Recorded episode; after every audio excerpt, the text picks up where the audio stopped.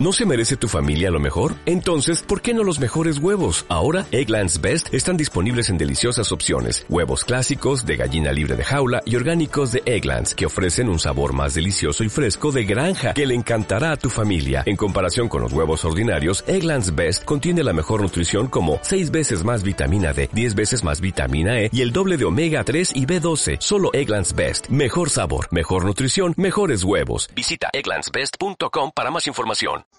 Ya lo dijo Justiniano, la justicia es la constante y perpetua voluntad de dar a cada uno su derecho. Muy buenas noches, gente dinámica, y bienvenidos a No me cuentes cuentos, historias para despertar.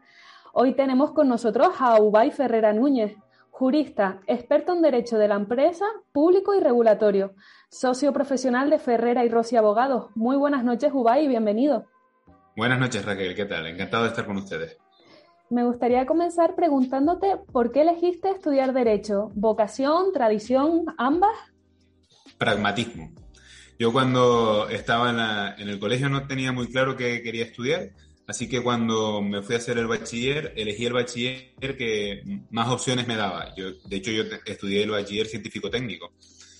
Eh, y cuando terminé el bachiller seguía sin saber qué estudiar, así que estudié la carrera que más opciones y caminos me daba. ¿Y cuál era en ese momento? dije, bueno, derecho. Además, las matemáticas cada vez se me daban peor y dije, pues bueno, dentro de lo que no tenga matemáticas y sea pragmático y sea amplio. Y aún así, si te fijas, y podría decir que incluso la abogacía fue un hecho de pragmatismo, porque yo llegué a quinto de derecho y no sabía si me iba a dedicar a la abogacía. Pero bueno, cuando estaba en quinto de derecho, al final fue un poco el mercado el que me empujó a, a ello. De hecho, también ha sido profesor de tributación local en la Universidad Europea de Canarias. Si nos introducimos en el ámbito de la educación, antes de que entrase en vigor el Plan Bolonia no existía la posibilidad de llevar a cabo prácticas en áreas tan importantes como es la abogacía, entre otras. Podría decirse prácticamente que, se salía a la calle sin haber pisado antes un juzgado. Eh, no se había llevado tampoco nunca una defensa, ¿no? ¿Crees que la metodología hoy en día de impartir derecho a las aulas es la correcta? Mira, antes se salía a la calle sin haber pisado un juzgado, sin haber redactado una demanda, pero muchas veces sin ni siquiera saber dónde estaba el registro de entrada de una administración pública. Eh, era un poco la, aventura de las, era la aventura del ejercicio. Mucha gente decidía y ponerse en manos de como pasantes de despachos de abogados que te daban las primeras las primeras premisas durante los dos, tres primeros años de tu vida, pero otros nos lanzamos a estudiar por nuestra cuenta cómo se hacía la cosa por el mecanismo del ensayo-error y salimos adelante. Yo, de hecho, yo me licencié en enero de 2009 y en marzo estaba ejerciendo por mi absoluta cuenta, no, no esperé que nadie me enseñara. Lo que quiere decir que el ejercicio es también una, es una opción que se basan en la, eh, en la búsqueda del autoaprendizaje. Yo, ya te digo, ¿dónde había que registrarlo? Lo busqué yo. ¿Cuántas copias había que, que presentar? Lo hice yo. ¿Cómo hacer un juicio? Me lo busqué yo. Era un poco la aventura del ejercicio para mí. No obstante, yo no creo que las carreras hoy en día estén bien enfocadas. Y eso por varias razones. Primero, yo creo que fue un error que una carrera como derecho se pasara de 5 o 4 años muchos contenidos esenciales se han quedado por el camino. Lo segundo, porque creo que no solo nos hemos quedado sin, eh, algunos contenidos esenciales, sino que creo que se está apurando demasiado eh, contenidos que los que contenidos que se están dando no se están consolidando. Eh, asignaturas como pueden ser derechos reales, que antes exigía toda una asignatura anual y muchas veces se quedaban cortas, ahora se dan en cuatro meses asignatura como derecho mercantil, que antes eran dos asignaturas anuales completas, o sea, lo que serían cuatro cuatrimestres ahora mismo, hoy se ha llevado a tres cuatrimestres y muy escasos. Entonces, y en aquella, en aquella época ya teníamos problemas para acabar los temarios, ya imagínate lo que puede haber sido reducir la carrera de cinco a cuatro años. Hay quien dice que esto se compensa un poco con el máster de acceso a la abogacía. Yo, diré, como conozco los contenidos del máster de acceso a la abogacía, niego la mayor. Entonces, eh, yo creo que tenemos un problema con el enfoque de los planes de estudio eh, en las universidades canarias de referencia, en ambas, eh, pero yo creo que en el conjunto de España, por ese afán de reducirlo. Por otro lado, creo que seguimos sin, sin enfocar bien las asignaturas desde el punto de vista de la visualización. Yo a mis alumnos siempre les digo que un jurista en el siglo XXI es como, es como Neo. Eh, Neo en Matrix era capaz de ver letras cayendo a través de las paredes y veía el mundo y a través de esas letras y era capaz de interpretarlo. Entonces yo siempre digo que un abogado un abogado con el ojo bien entrenado en un bar es un arma de destrucción masiva, porque donde uno ve una silla eh, Mm, que tiene un problema, yo veo un, yo veo un riesgo o incluso veo una norma de calidad sobre la construcción de la silla o veo que falta un, e, o veo que falta un etiquetado o veo que falta la lista de precios. Entonces, eh, veo en general que seguimos sin que la gente interiorice el conocimiento, sin que lo consolide. Por falta de tiempo y también por falta de metodología. Es decir, además sufrimos en las universidades públicas y privadas eh, un problema y es que han cambiado los planes, pero no han cambiado los profesores, no en el sentido de no han cambiado las personas que tienen que darlo, sino no han cambiado ellos mismos como docentes.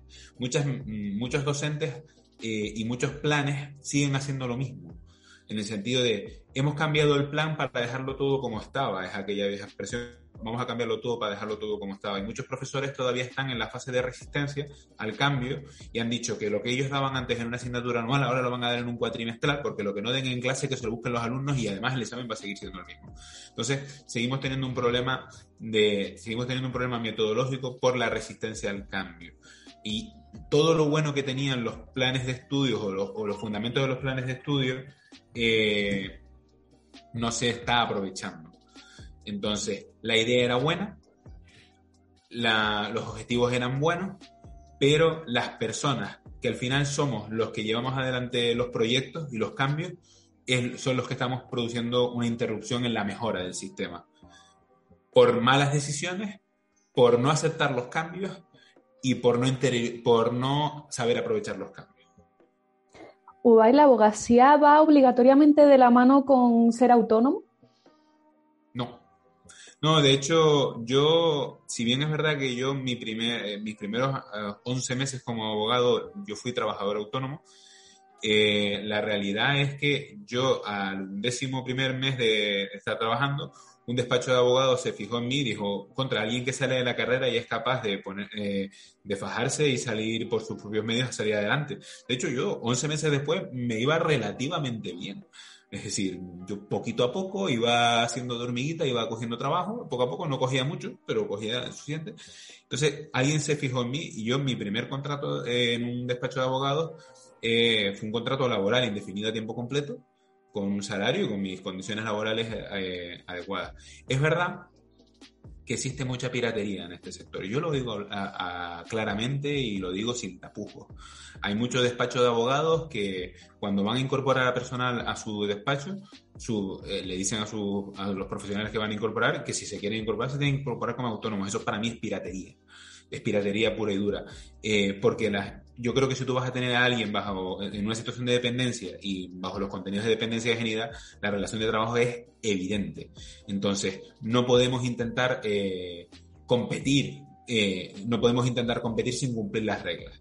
Entonces, yo no estoy de acuerdo. De hecho, nosotros en el despacho, bueno, nosotros somos los titulares del despacho, mi mujer y yo, pero además el personal que tenemos nosotros aquí está todo personal, es, es personal contratado laboral indefinido no es a tiempo completo porque nosotros no teníamos más necesidad, pero cuando lo tengamos era indefinido a tiempo completo, con su alta en la seguridad social, con su seguro de salud privado pagado por nosotros, por todas las condiciones, eh, con, su, con su vigilancia de la salud, con absolutamente todas las condiciones. Así que, y no, porque además el futuro, el futuro de la profesión no es el futuro del despacho pequeño, autónomo, que, siguen sacando adelante. El futuro de la profesión es el crecimiento de los despachos, es la laboralización y el, sobre todo la conversión de los despachos de abogados del despacho de abogado clásico a lo que se está llamando los despachos de abogados empresas. Es decir, concebir los despachos de abogados como lo que son empresas. ¿Somos profesionales? Sí, pero como empresas. Dice, hay viejos teóricos del derecho mercantil que dice que el código de comercio distingue entre entre el comerciante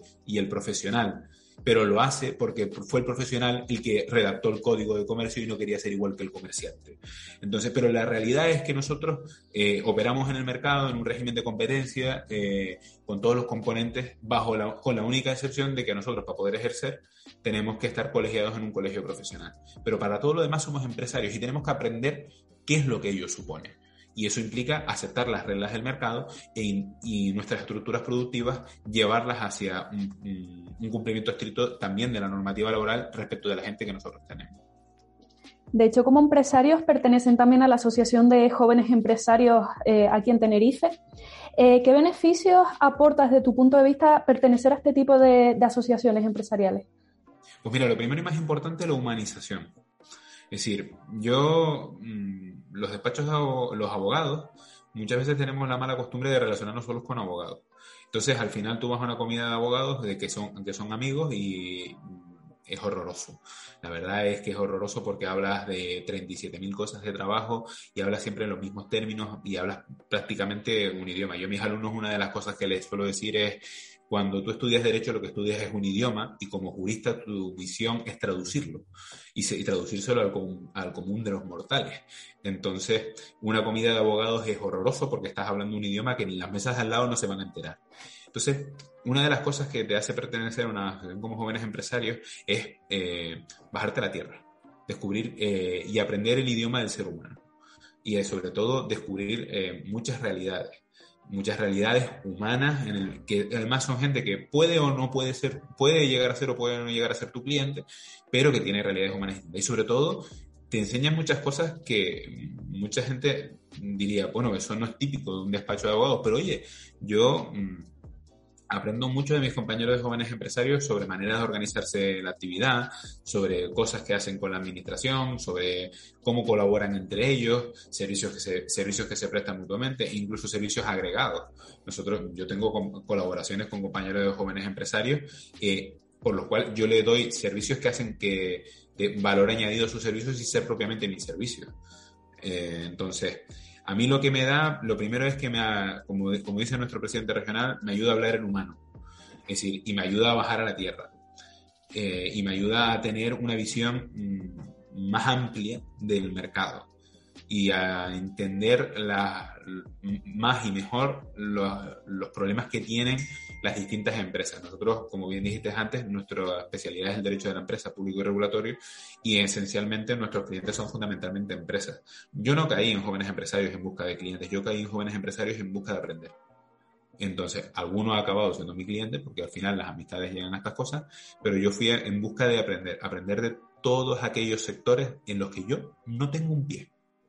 Pero en todo, yo creo que de todo el mundo se puede aprender algo. Entonces, es un buen sitio porque además Jóvenes Empresarios es una organización multisectorial, no son mm, todos los sectores de, no son todo publicistas, no son todo eh, gente que vende informática, hay de todo. Y como hay de todo, hay múltiples realidades. Y como hay múltiples realidades, hay múltiples oportunidades de aprender cosas. Así que, ¿por qué pertenece a una organización como Jóvenes Empresarios? Para aprender para abrir los ojos y darse cuenta de que si tú vendes tinta, el mundo no se acaba en la tinta. Y si vendes derecho, el mundo no se acaba en el derecho. Para terminar, para aquellas personas que nos están escuchando y quieran informarse o contratar tus servicios jurídicos, ¿cómo podrían encontrar a Ferrera y Rossi? Bueno, esto va a sonar un poco curioso. Nosotros funcionamos solo por recomendación. nosotros, fíjate, nosotros no tenemos ni página web. Nosotros mm, trabajamos eh, porque nuestros clientes nos recomiendan a otros eh, y nosotros aceptamos la recomendación. Hay gente que me, que, porque por ejemplo nuestros, nuestros datos están en el colegio de abogados eh, y nos llaman y nosotros preguntamos quién le envía. Entonces, no, no, es que encontré tus datos. Digo, no, mira, nosotros funcionamos por recomendación pura, porque a mí me gusta saber quién me viene. Claro, genial. Uday, pues muchísimas gracias por haber compartido este espacio en No me cuentes cuentos. La verdad que ha sido un placer haber escuchado tu, tu trayectoria. Bueno, yo estoy encantado. Cuando quieras, volvemos.